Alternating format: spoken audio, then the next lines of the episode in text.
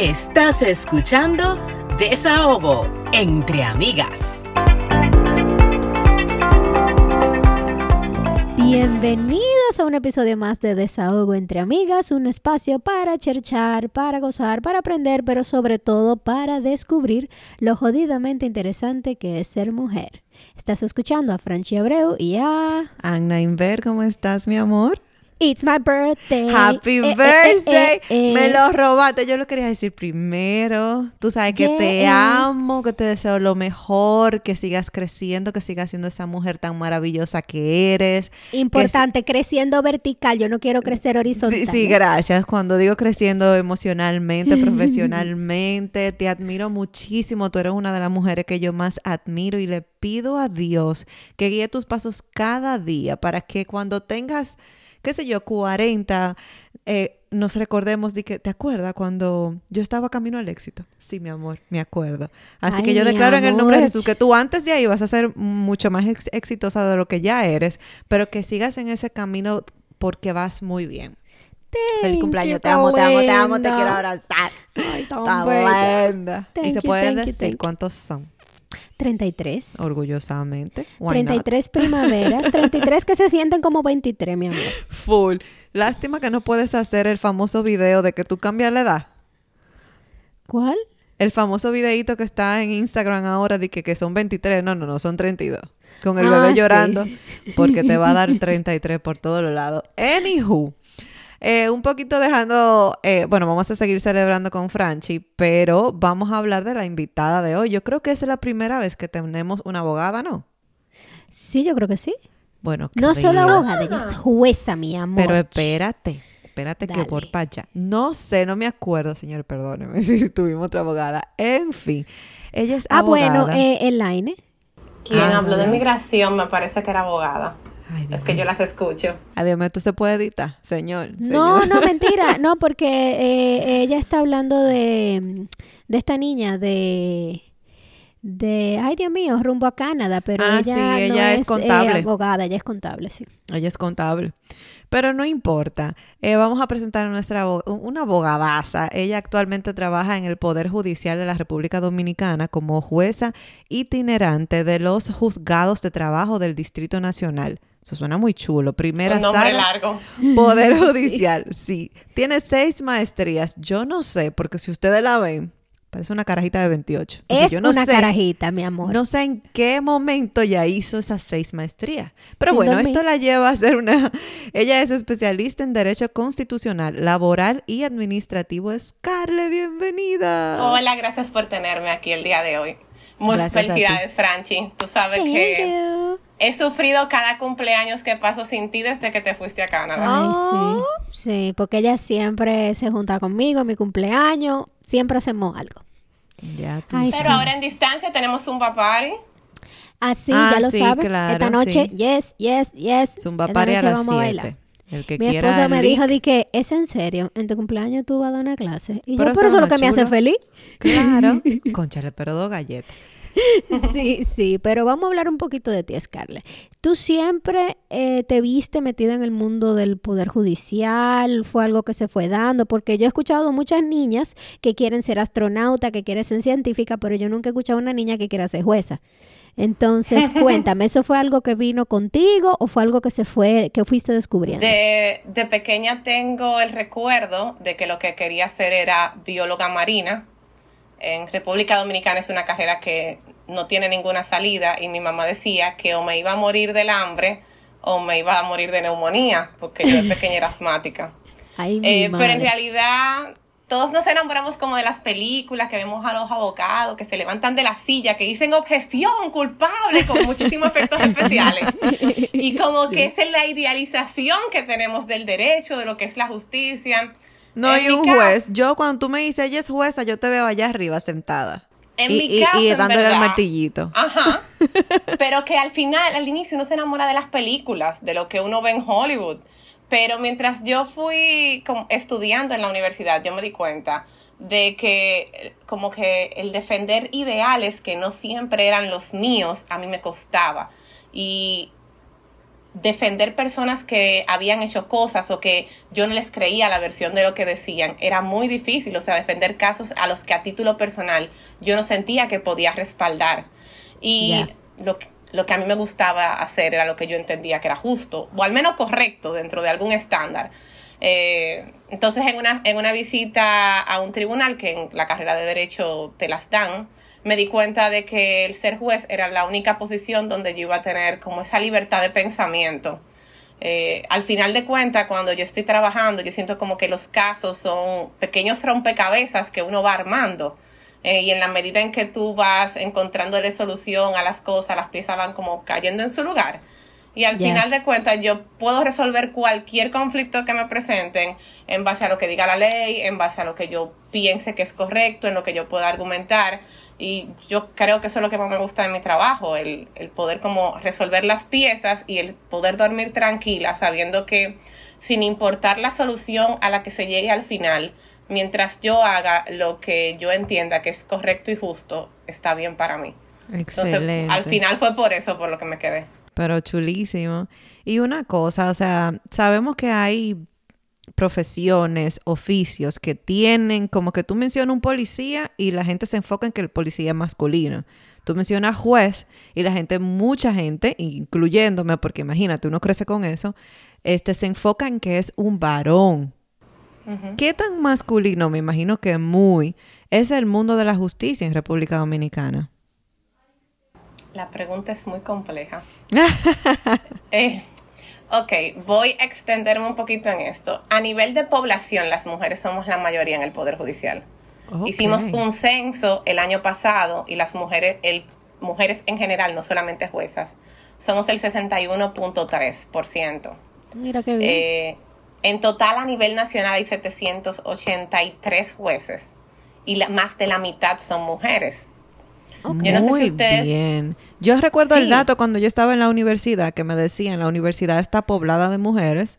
Los hombres eh, últimamente han dejado de estudiar. Antes, cuando la era de Trujillo, la mujer peleando para entrar a la universidad, estaban llena de hombres, durante mucho tiempo llena de hombres, y entonces ahora tenemos mujeres en la universidad. Bueno, el hecho de que seamos mayor cantidad de mujeres en la judicatura tiene mucho que ver con el hecho de que hay mayor cantidad de mujeres en las aulas universitarias, porque para entrar a ser juez tú tienes que pasar un concurso que es completamente con un código, no se sabe quién tú eres. Entonces, quizás por eso a, las mujeres tener mayor formación académica tienden a, entrar mayor cantidad en el Poder Judicial. Pero como institución nosotros tenemos lo que es un techo de cristal. No sé si ustedes conocen el término. No, para nada. Se entiende como se entiende como techo de cristal aquellas normas que no son escritas, pero que no permiten que las mujeres puedan acceder a puestos de alta dirección. Oh, claro. O sea, son como limitaciones de ascenso dentro de la organización. Claro. Y lo explico por lo siguiente. Las mujeres somos la mayoría de, a nivel poblacional en el Poder Judicial, pero somos minorías en puestos de dirección. Wow. Entonces, tenemos una Suprema de Corte de Justicia. No, no nos quieren dejar gobernar. No, para nada. El gobierno de las mujeres en el Poder Judicial no ha llegado. No, eh, y de hecho eso se extrapola a cualquier carrera. Hay muchas carreras, aunque sean carreras predominantemente femeninas, eh, todas tenemos un cap, un techo de cristal. En cualquier rama, en cualquiera, en cualquier mundo eso pasa. O sea, tú puedes tener las mejores calificaciones, la mejor educación, la mejor experiencia y tu jefe es varón. Y para tú romper esa barrera, o te tienes que comportar como un varón, que usualmente te, te, hace ver como injusta o como que tú eres la que vive gruñona o tú eres la que quiere brillar más que todo el mundo. Cruela débil. Sí. Cruela débil, que tienes que olvidarte de todo lo demás en tu vida y tienes que enfocarte a eso para tú poder romper ese techo de cristal o simplemente tú no llegas. Así es. Eh, nosotros vivimos eso. Bueno, actualmente tenemos 16 jueces en la Suprema Corte de Justicia y solamente 4 mujeres y es un, reflejo de que todavía nos queda mucho que avanzar en ese tema. Hace una semana tuvimos las elecciones del Consejo y por primera vez se eligieron dos mujeres para esas posiciones. Está compuesto por cinco personas, pero es muy poco común que a las mujeres se nos dé esa, esa libertad de poder tomar las decisiones neurálgicas ¿Y tú crees que eso se deba a que creen quizás que uno no va a ser justo porque uno se deja llevar mucho de pasiones? De sentimientos y eso.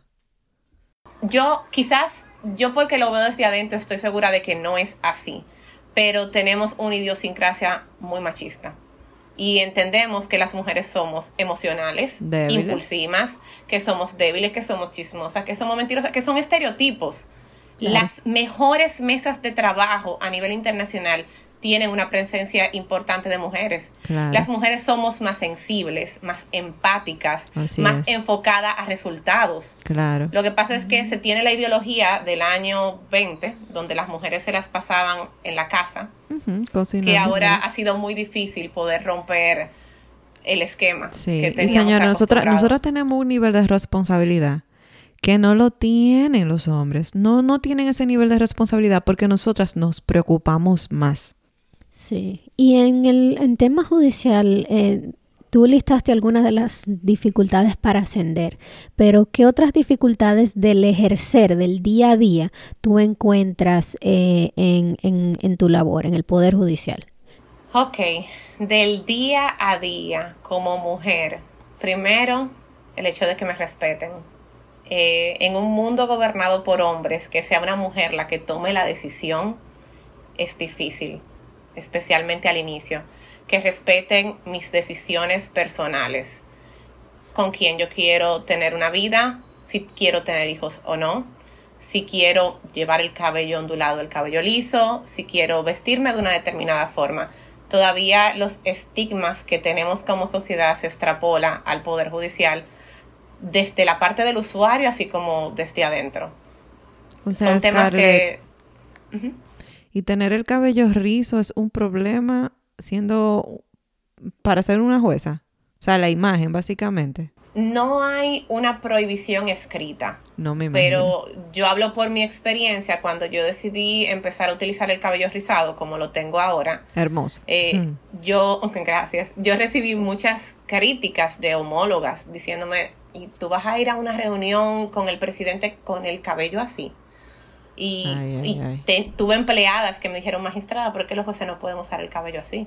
O sea, como que ellas mismas entendían que estaba prohibido. Yo tuve una empleada que la trataron de amonestar pidiéndole que se, ala- se laciara el cabello. Dios Entonces, mío. Ya en este último año que el boom del cabello rizado se ha sentido tanto, ya no somos una o dos, ya somos más. Y eso ha permitido que se flexibilice un poco las reglas, pero al inicio era bastante difícil. Y no, y O me sea- imagino que como tú como jueza que proyectas una, una posición de poder, eh, eh, si por ejemplo a cualquier ejecutivo de cualquier tipo de, oficina lo ven en la calle bebiendo una cerveza o saliendo con su pareja o lo que sea, y quizá no lo vinculan a su trabajo, pero a un juez siempre vinculan su vida personal con su vida eh, profesional, como que eh, quizás eh, a un juez no, no, no sienta la libertad personal de subir fotos en redes sociales bebiendo y gozando porque lo van a- lo van a enlazar, como que no se separa. ¿Eso te pasa o piensas que es algo que, que no se da así?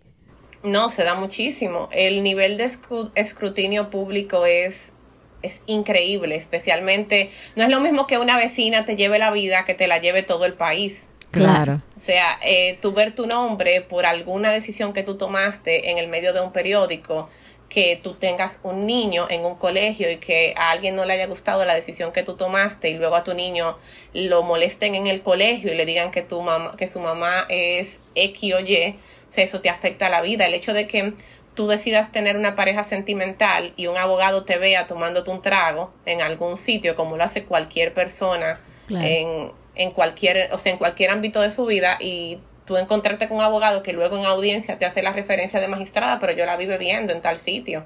Y eso Eh, porque eres mujer. Porque ellos salen Eso- y beben.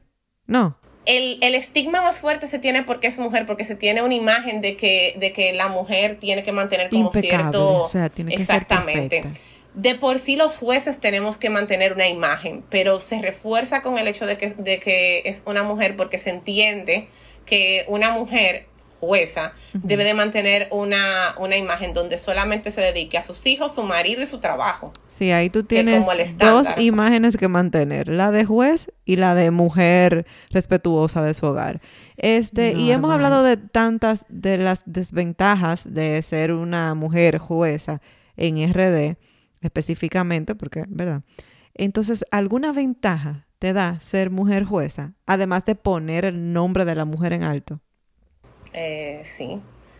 Te da mucha estabilidad. Este tipo de trabajos, eh, luego de que tú inicias, tú tienes estabilidad laboral durante muchos, muchos años. Para tú poder destituir a un juez, tú tienes que durar, eh, tiene que hacerte un proceso disciplinario muy complejo, eh, salvo que llega a tu momento de pensión, te da garantía de permanencia, lo que se refleja en tu calidad de vida y, y tu posibilidad de poder criar a tus hijos en, en, un entorno como el de República Dominicana, te da libertad.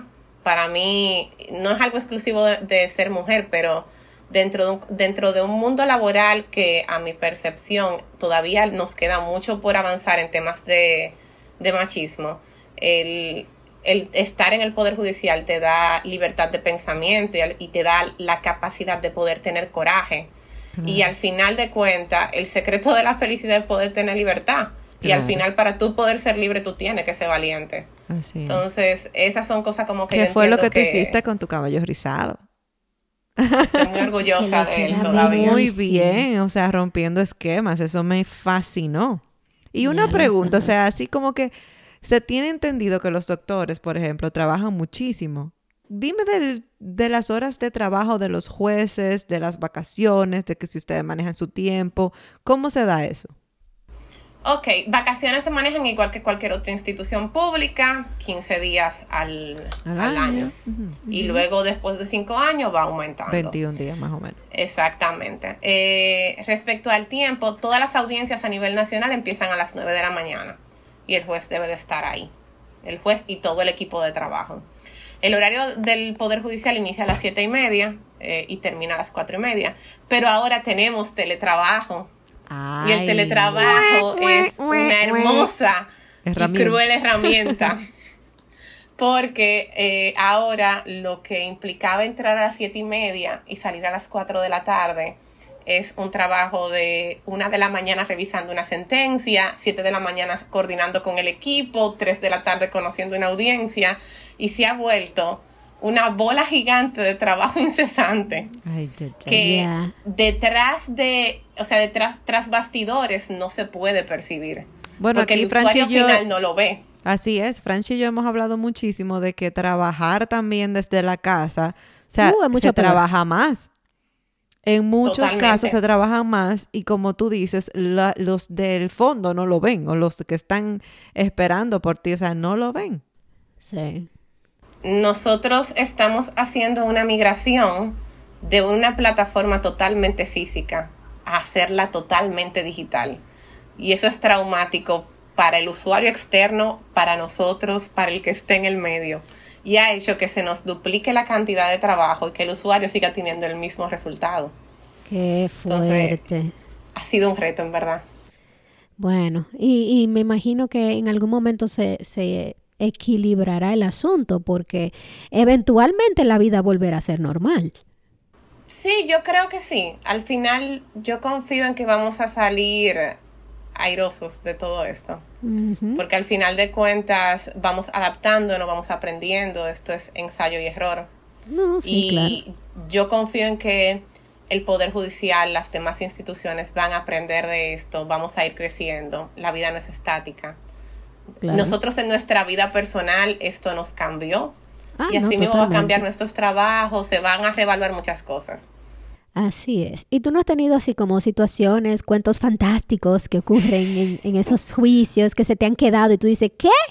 ¿Cómo así? Francine lo dice así porque Francine gozaba con las historias que yo le contaba Ay, de lo mi que Pero amor, cuéntanos, ella me contaba cuéntanos, por que las WhatsApp, yo duraba como los tres días llorando. quieren saber. Cuenta. Eh, déjame ver. Déjame buscar las, las dos básicas que yo tengo, que es un cuento sumamente sexista, que por eso me marcó mucho. Eh, yo estaba escuchando a un testigo. Los testigos son personas normales que van y declaran sobre cosas que saben. sí.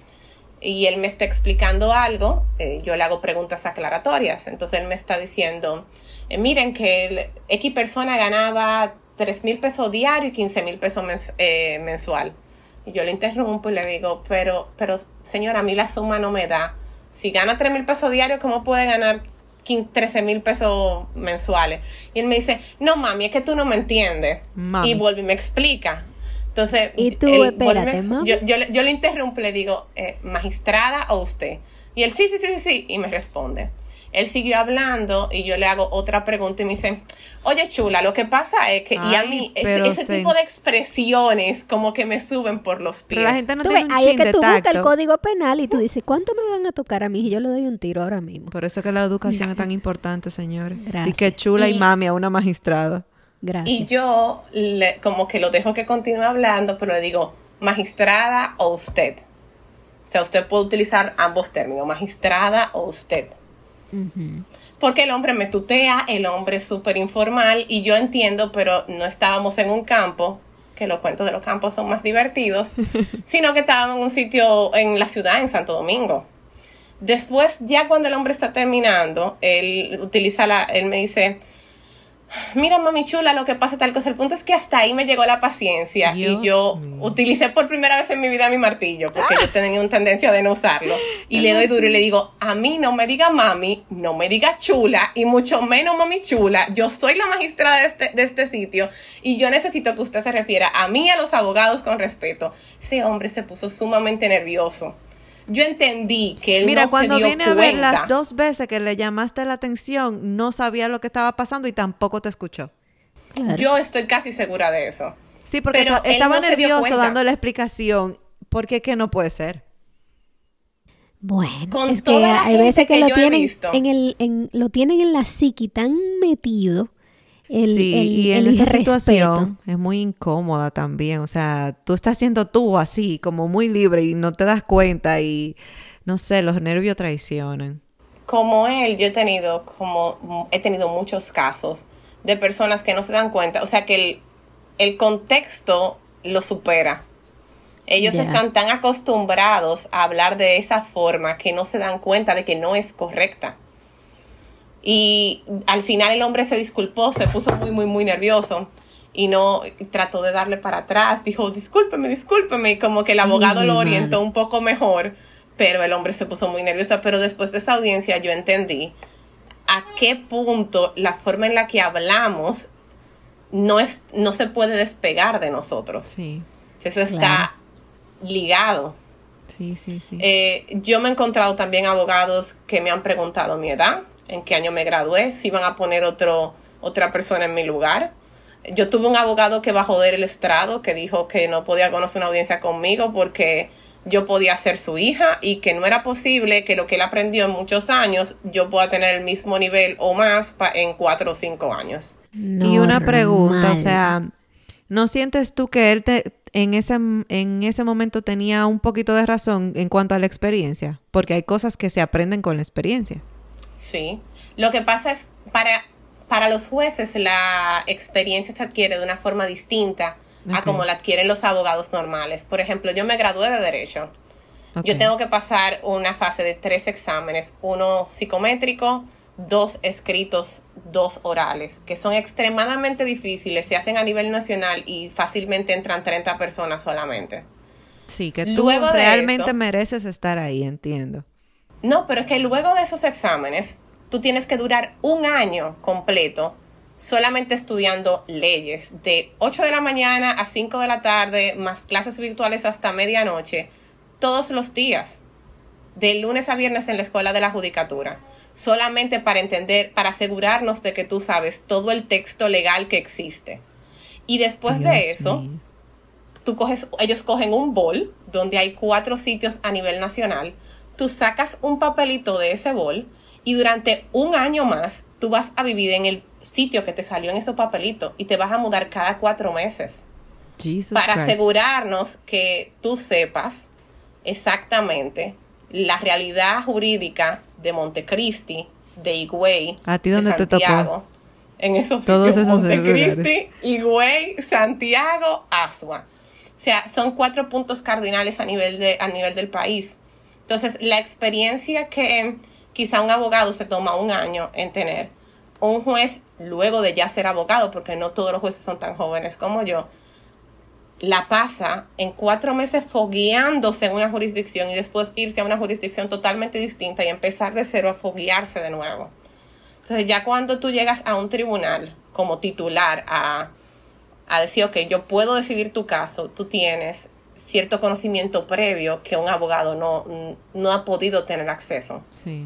Claro. Entonces, claro, la experiencia siempre es un tema que, que se discute mucho y claro, un, un, abogado con años de experiencia tiene, tiene un peso en sus opiniones. Así es. Pero la formación que se trata de dar a los jueces trata de ser completa, al menos para que esa experiencia no sea lo determinante en un caso. Yo me imagino los desertores, porque yo te voy a decir una cosa, eso es mucho estudiar.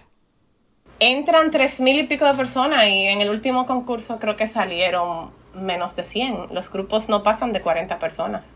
Entonces, por eso ser juez no es tan fácil. Por eso casi Bueno, no hay linda. jueces. Gracias. Es, es así. Es lo mismo que el colador de la medicina. Es- la medicina se oye muy bonito y entran muchos 800 mil a las universidades y ve a ver Sí. cuántos se gradúan.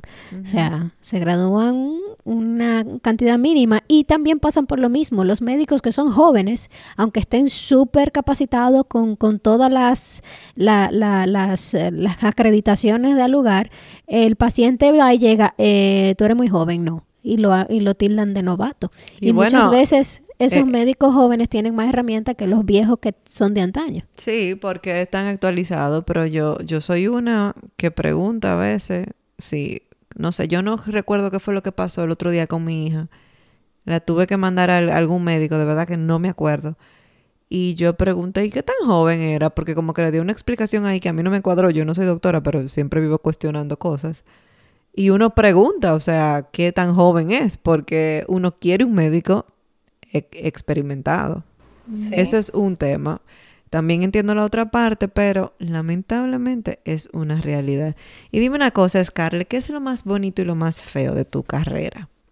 Mm, lo más bonito creo que sería la libertad de pensamiento, la li- tranquilidad de conciencia, el poder dedicarme a lo que en realidad me gusta, eh, el poder vivir sin planes pero con un propósito, el simplemente tener la oportunidad de definir mi felicidad de otra forma, haciendo algo que me guste, teniendo amigos que me apoyan, amando personas sin apego, con límites, desde el agradecimiento y creo que lo más feo es el estar sujeta al escrutinio público de las personas que no entienden totalmente lo que yo hago.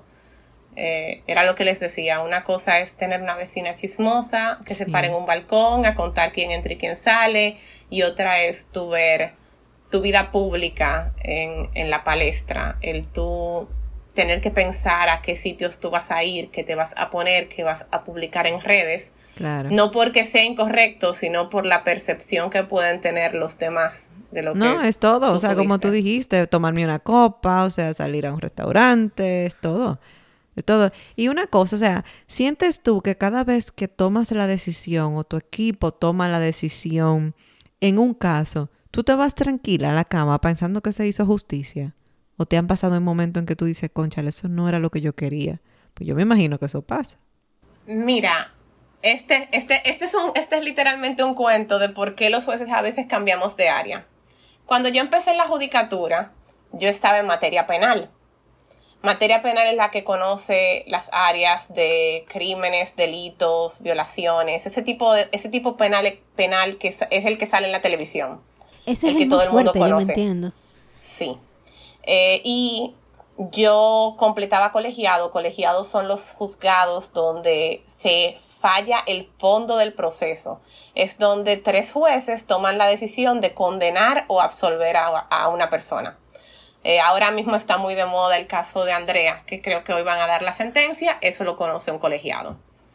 Eh, entonces, yo. ¿Cuál es el caso de con- Andrea? Porque no sé. Sí, para personas Ah. también que no están enteradas del tema. Perdón, en República Dominicana hubo un caso de una joven que su exnovio la se alega que la mató porque todavía no tenemos sentencia, al menos hasta ahora. Eh, el hombre aparentemente, según lo que dijo el Ministerio Público, eh, eso era sociópata, trató de ocultar el hecho de que lo hizo. La eso fue en Santo Domingo. Sí, es, es un caso muy, muy conocido ahora mismo y hoy reciben sentencia luego de casi un año y pico. Hubo un movimiento muy fuerte, Justicia para Andrea, creo que fue que se llamaba, y ya hoy tienen sentencia. Esa sentencia va a determinar si esa persona en realidad hizo lo que se entiende de lo que se le acusa. Okay. Y están discutiendo una pena entre 20 y 30 años de prisión. Todavía la pena máxima aquí son 30 años, al menos en ese tipo de delitos. Entonces yo tuve algunos casos que recuerdo que conocí de violaciones específicamente que en realidad marcan el, e impactan a, al buscador cuando lo ve. Entonces, eh, para resolver ese tipo de casos, yo me vi a mí misma sentada en la noche diciendo, espérate, es que yo considero que podría hacer tal cosa y razonando mientras dormía o reviviendo fragmentos de eh, casos que había visto, luego estando en la casa. Porque en realidad lo que se ve en los, en los tribunales penales es realmente impactante. Es que tiene que ser muy duro y por más que uno trate de no llevarse el trabajo a la casa, cuando tu trabajo es escuchar historias de terror que tú nada más la ves en película de horror, claro que te tiene que llevar algo a tu casa. No, y determinar lo que es más justo, pero no solamente lo que es más justo, lo que es legalmente justo. Ajá. Porque muchas veces lo que yo considero como persona que es justo no es lo que la ley entiende que es justo. Ok, Y entonces al tú final estabas haciendo el, cuen- el Ajá. cuento de que te fuiste a la cama pensando que se podía o no se podía. Pensando, entonces- exactamente, y como ese caso tuve varios en los que luego yo me despertaba y decía, no, espérate, que no pudo haberse dado porque hay tal prueba, hay tal documento, reviviendo cómo fue que ocurrió un hecho y cuando... pero eso fue después de dictar se- sentencia. No, y nosotros eh, podemos tomarnos unos plazos para poder eh, dar la decisión. formal y a veces la instrucción del proceso se toma más de un día. Entonces tú tienes el primer día donde tú estás, eh, donde tú conoces la primera parte y luego tienes el segundo día donde conoces la segunda parte. Y en ese proceso yo recuerdo haber analizado el caso varias veces, haber dudado de mí mismo yo dije, ok, al final la decisión la tomamos tres. No se, un juez no, no decide solo ese tipo de casos. Pero nos vimos en una encrucijada de, contrale, lo más justo es esto o lo más justo es lo que dice la ley. Ay, Porque al final ay. los jueces somos aplicadores de la ley Claro. la analizamos, pero la ley es dura, pero es la ley. Entonces, eh, después de muchos casos así, donde yo vi que la parte penal me afectaba a mí como persona, yo dije, ok, yo necesito dedicarme a otras áreas del derecho que me permitan pensar libremente y no tener ese cargo encima Ese o ese peso. Encima de contrale. Estoy haciendo lo correcto. Ay, yo, Estoy tú me cambiando cuenta, la yo- vida yo, de una estoy persona. erizada porque sí, o sea, es, tú tienes el poder de cambiar la vida de personas, o sea, la decisión en el momento que literalmente va a darle un giro a la vida de esa persona. Ay, Dios mío, yo que vivo, yo soy más fatalista, o sea, fatalista en el sentido de que me encantan los, los casos así como de, de, como dice Francine, terrorífico, de que si mataron a fulana y me gusta ver esa- esas decisiones y a veces cometen tantos errores. Por ejemplo, los muchachos estos Hay de- veces que son errores eh, técnicos, que, que ni siquiera son eh, errores graves, sino que técnicamente se lleva el proceso de una manera incorrecta y el juez no puede decidir en lo que más le conviene a la víctima de alguna agresión porque técnicamente el proceso se llevó mal o H o R o tuvo un mal abogado y al final tú tienes que fallar en lo que tú tienes presentado ahí. Tú no puedes fallar en lo que tú crees que, que tú quieres hacer. Entonces es muy duro. Dios mío, o sea, he visto tantas historias como de muchachos que lo acusan de, de violación y a los 20, qué sé yo, cuántos años de estar en la cárcel se, se descubre que no fue verdad porque encontraron el semen de otro hombre. Y o sea, es un peso muy grande. Entonces tú no que- pudiste cargar con eso.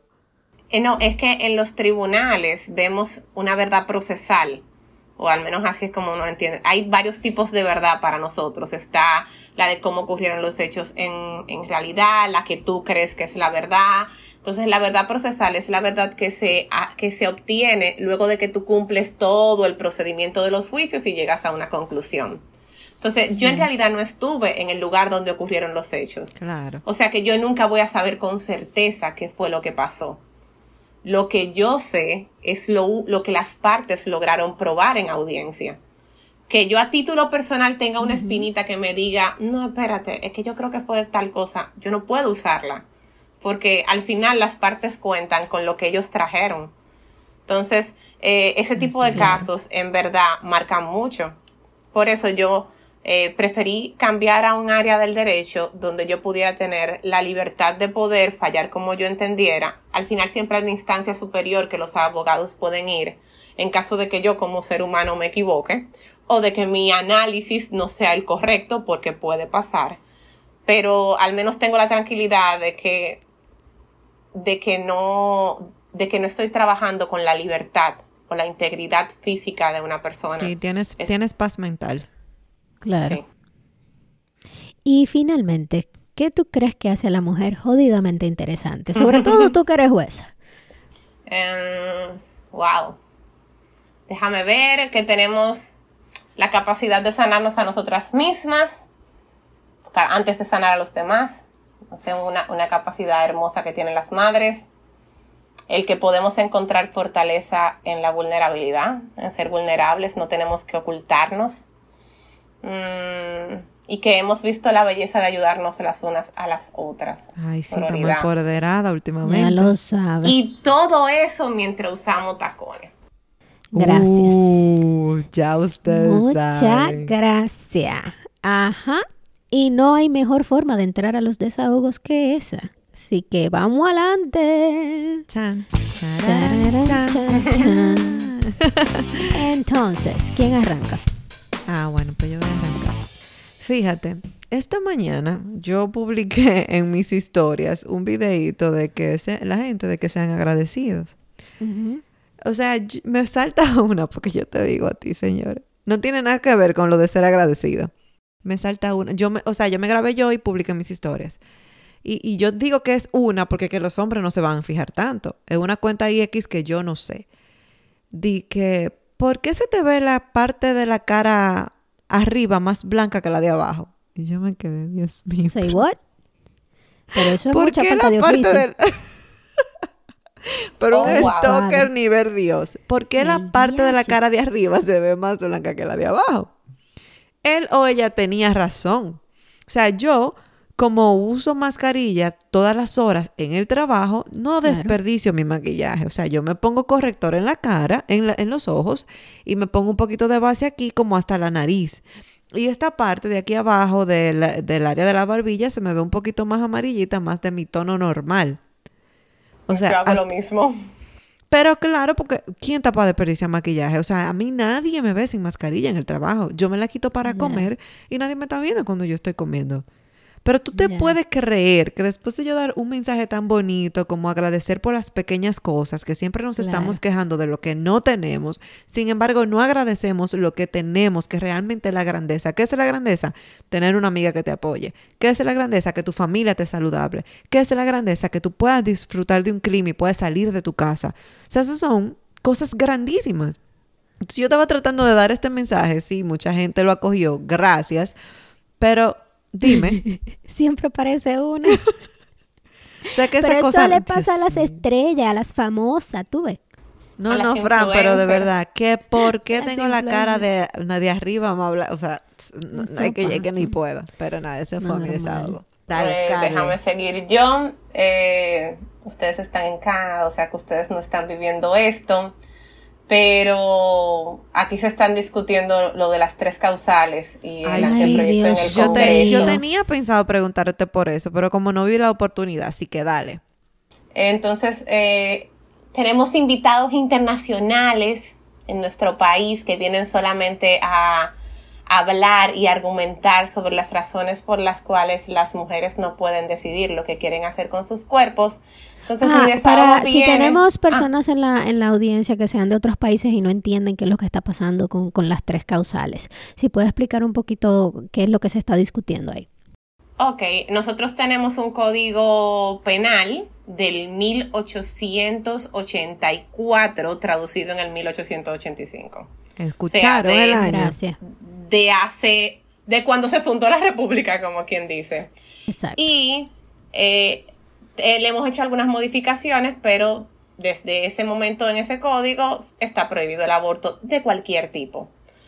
La sociedad va cambiando, hay abortos terapéuticos, hay casos de violaciones, hay niños que simplemente nacen inviables y en República Dominicana no se puede tener, un, un, médico no puede tener, hacer un aborto porque iría preso. La ley sanciona tanto a quien se lo hace como al que lo hace.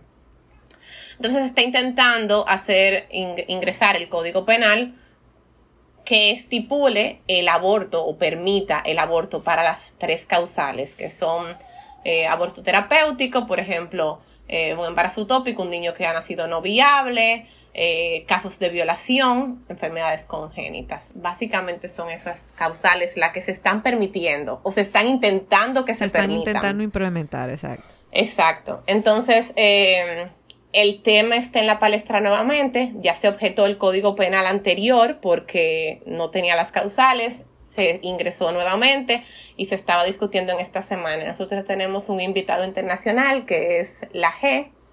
Eh, él es una persona representante, muy, muy representante de la Iglesia Católica. Gracias. Eh, y, y que ha tratado, ha sido un defensor de que el aborto se prohíba en todas las causales.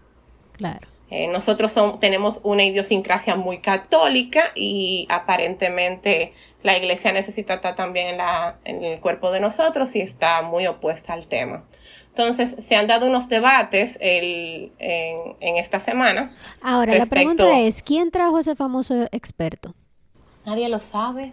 Nadie ah. sabe quién paga ese, ese tique aéreo. Ah. No se sabe. Aparentemente él viene solidariamente a Yo lo que dar me pregunto. O sea, la iglesia que es tan provida, ¿a qué costo? Porque decía Maquiavelo que el fin justifica los hechos, pero no siempre. O sea, ¿a qué costo la iglesia es tan provida? Al costo de que me violen mi hija de nueve años que le acaba de llegar la menstruación hace una semana y que ella tenga que básicamente perder toda su niñez, toda su juventud y todo para tener un niño.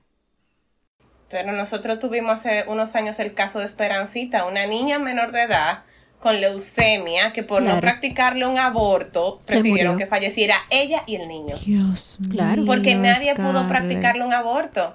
Entonces, eh, el tema de la iglesia, particularmente, yo lo veo como una doble moral. Y eso te voy a decir una cosa, eso, eso afecta nada más a la gente pobre, porque el rico si hubiese hecho su aborto, se va y se lo hace. Y mira, yo nunca en mi vida me he hecho un aborto y yo creo muchísimo en Dios y yo soy pro vida, pero yo creo en las tres causales. Al final de cuentas, yo entiendo que hay un trasfondo. Hace unos años hemos tenido muchos escándalos de padres pederastas, claro. padres con niños y demás, y es una forma de mantener la imagen de la iglesia que es lo que ellos me parece que andan buscando. No solamente Entonces, eso, eh, hay un sector de la, de la población dominicana muy conservador que siempre se quiere meter en, en, el útero de las mujeres, que siempre se quiere meter en ese tipo de cosas. Es Sin un tema embargo, muy... yo creo que esa gente nunca ha tenido una desgracia en su vida, ni en su familia, ni en ningún lado que los rodee. No, Porque y que si una le pasa no le van a decir. tenido. ¿Tú Y si crees? le pasa, no lo van a decir. Claro que. Claro. sí, es que la doble moral es, es la mejor herramienta. Claro. Hubo un caso, salió incluso en, en el periódico de uno de los, de los eh, congresistas que estaba en contra del aborto, que le hizo un aborto en Estados Unidos a una de sus hijas. No. No me acuerdo el, no me acuerdo el nombre exacto, te lo puedo conseguir. En pero contra del aborto y le hizo un aborto a su hija. Ah, pero eh, lo que te digo. Pero claro, Dios es que es que eh, es el tema de la doble moral y esa idiosincrasia que a veces está tan tan metida en, en esa sociedad, en aparentar que somos muy puritanos, muy católicos y, y detrás bastidores hacemos lo que se nos da la gana o lo que nos conviene. Y, y ponemos la bandera para una cosa, somos supernacionalistas cuando tenemos que pelear con los haitianos, pero somos más gringos que el DH. Eh, y así, Así por el es. estilo. Entonces, eh, con el tema de las causales, a mí no me pueden preguntar. Porque como yo no creo en ninguna religión, para mí el aborto debe ser legal y punto. Sin causales, no, legal y punto. Porque en el útero mío no puede estar, no puede estar eh, dirigiendo ninguna otra persona. Ninguna otra Ese es a Ese es mi de derecho a tener mi plan de vida independientemente de que, o sea, estoy embarazada y no quiero este embarazo. yo tengo mi derecho. Y en países desarrollados, porque los que prohíben el aborto son como tres países en el mundo entero, eh, aquí Sí, incluso aquí hasta te choca, porque cuando tú vas al médico y dices, ah, estoy embarazada, vas con las pruebas, el médico te pregunta, ¿quieres tener el bebé o no? Mira, a mí no me preguntaron eso, pero el, el, el, la, la, importancia, señora, de la educación sexual también. Porque si usted también está más educado y sabe más del tema, evidentemente, por la educación, y tiene, qué sé yo, acceso a los anticonceptivos y sabe a lo que va, o sea, también va a haber muchísimo menos que en abortos. RD ni lavan ni pretan la batea porque no quieren dar educación sexual, sobre todo en las escuelas públicas. No quieren tener una educación eh, em, con, con igualdad de género porque de una vez se metió la iglesia ahí también, o sea que tampoco podemos borrar los estigmas de que la mujer tiene que fregar y el hombre tiene que ser libre, pero tampoco podemos dar educación sexual, no podemos brindar condones, no podemos ni siquiera hablar del tema en las escuelas para que las niñas sean brutas y entiendan que se embarazan con el semen de la toalla del hermano. Y mientras tanto, RD se lo está tragando un cable por esa misma y todo Y todos esos niños somos de los países que tienen la tasa de, de, embarazo en, adolescencia en adolescentes más alta del Caribe y del mundo y una, y una altísima mortalidad materna infantil, precisamente porque son cuerpos de niñas que de hecho se han creado alas en los hospitales de ginecología pediátrica, o sea, de obstetricia pediátrica, o sea, porque ¿qué pasa? Si una niña de 12 años queda embarazada, técnicamente es una niña, por lo tanto es un pediatra que tiene que verla, pero está embarazada, entonces tiene que haber un, ginecólogo involucrado. Entonces porque ese cuerpecito todavía no está preparado para eso. Pero no, no podemos Ay, yo, estoy, erizada, de verdad, del pique que tengo. Entonces, el proceso eh, es muy doloroso. Al final nos fuimos en uno y no dejamos que Scarlett se, se desahogara. Desahógate, mija, que no te robamos el desahogo. Perdón. Este, este tema da para otro episodio porque en realidad es un tema que a uno le afecta mucho eh, por todo lo que trae consigo. O sea, si yo tuviera una hija que se viera violada, Dios no lo quiera, y ella tiene que, que tiene que siquiera dudar si quiere abortar al niño o no y no tiene, o sea, no tiene ni siquiera la posibilidad de elegir. Yo, o sea, me indigna en realidad. Pero mi desahogo es eh, sobre las personas que hablan sin saber de un tema. Ay, señor. Yo que hombres dando tesis doctorales de cómo afecta emocionalmente a una mujer el hacerse un aborto. Un experto en el tema. bueno, eh, la otra parte es estos hombres que entienden que saben de un tema eh, utilizan argumentos falsos para hacerte creer que saben del tema. O sea, esos son falacias de autoridad, te hacen creer, te usan datos estadísticos, te hablan con muchísima referencia. Que se inventan no, y manipula muchísima información, porque los números tú lo puedes interpretar como se te dé tu gana también. Yo tengo un muy buen amigo que yo no le creo nada porque él me dice, lo que pasa es que el 7% de las mujeres entienden que tal cosa y tú te quedas como que, ¿Según, quién? ¿A dónde tú lo viste? El instituto, sí, sí, El Instituto de Massachusetts. Y tú como que, señor, ¿de verdad? A mí. A mamá. O sea, a mí. Entonces... Porque... Eh, es que hay mucha gente que se lo cree. Entonces, si a él le funciona, él va a seguir hablando plepla. Nada, aprendamos a filtrar información, en verdad, en estos tiempos de tanta de tanta información falsa. Ya lo sabe. En temas que son importantes como qué tú puedes hacer con tu cuerpo, Tratemos de escuchar argumentos de autoridad y personas que, que sí sepan y no opinemos de lo que no sabemos. Sí, yo no sé por qué se ha hecho tan difícil separar la vida social en grupo de la fe. Yo no entiendo por qué es tan difícil separar. La fe es individual, es particular y existen un millón de religiones por las cuales tú te puedes regir. Pero en base a esa creencia y a esa fe, tú no puedes regir una nación. Si la nación es, es eh, no es secular, o sea, si, si es un, una, un tipo de gobierno que no es dirigido por la iglesia, pues entonces tienen que tratar la vida en sociedad general, lo que está pasando en la sociedad y lo que necesita la sociedad en común. No es basada en un libro de una fe particular. Yo no entiendo por qué es tan difícil separar eso. Y eso que el Estado es laico. Exacto, en un Estado laico, esa era la palabra que quería decir. Yo no entiendo por qué es tan difícil separar una cosa de la otra. Porque Y, y de hecho, si el aborto fuera legal, las personas que son religiosas no van a abortar porque su fe no le va a permitir abortar. Entonces yo no entiendo por qué sienten esa amenaza las iglesias. Si las iglesias no deberían sentirse amenazadas, porque sus, sus feligreses que lo siguen van a seguir sus reglas aunque exista la Y posibilidad. Mucho menos para personas que, exacto, mucho menos para personas que no creen en la iglesia ni nada de eso. Entonces hay que, hay que, Porque usted tiene su libre albedrío, usted hace lo que, yo, lo que usted quiera, pero déjeme a mí hacer lo que yo te quiera. digo a ti, Ay, el Señor es mi patón.